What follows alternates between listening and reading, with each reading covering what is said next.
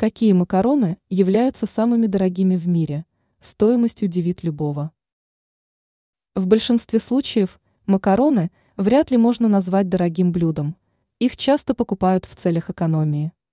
Даже премиальные спагетти итальянского производства стоят относительно приемлемо. Если употреблять их не на постоянной основе, то такая покупка не нанесет ущерба семейному бюджету. Однако стоимость блюда заметно вырастает в ресторанах, поскольку уважающие себя повара готовят пасту своими руками, используя особые ингредиенты.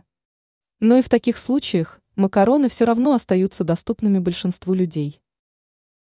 Какая же паста стала самой дорогой в мире? Даже самые преданные ценители спагетти наверняка удивятся, если узнают о пасте, чья стоимость составляет около 2000 долларов. Таким блюдом могут побаловать себя жители элитного района американского Нью-Йорка. Пасту собственного приготовления подают с внушительной порцией морепродуктов и мяса, что немного объясняет столь высокую стоимость.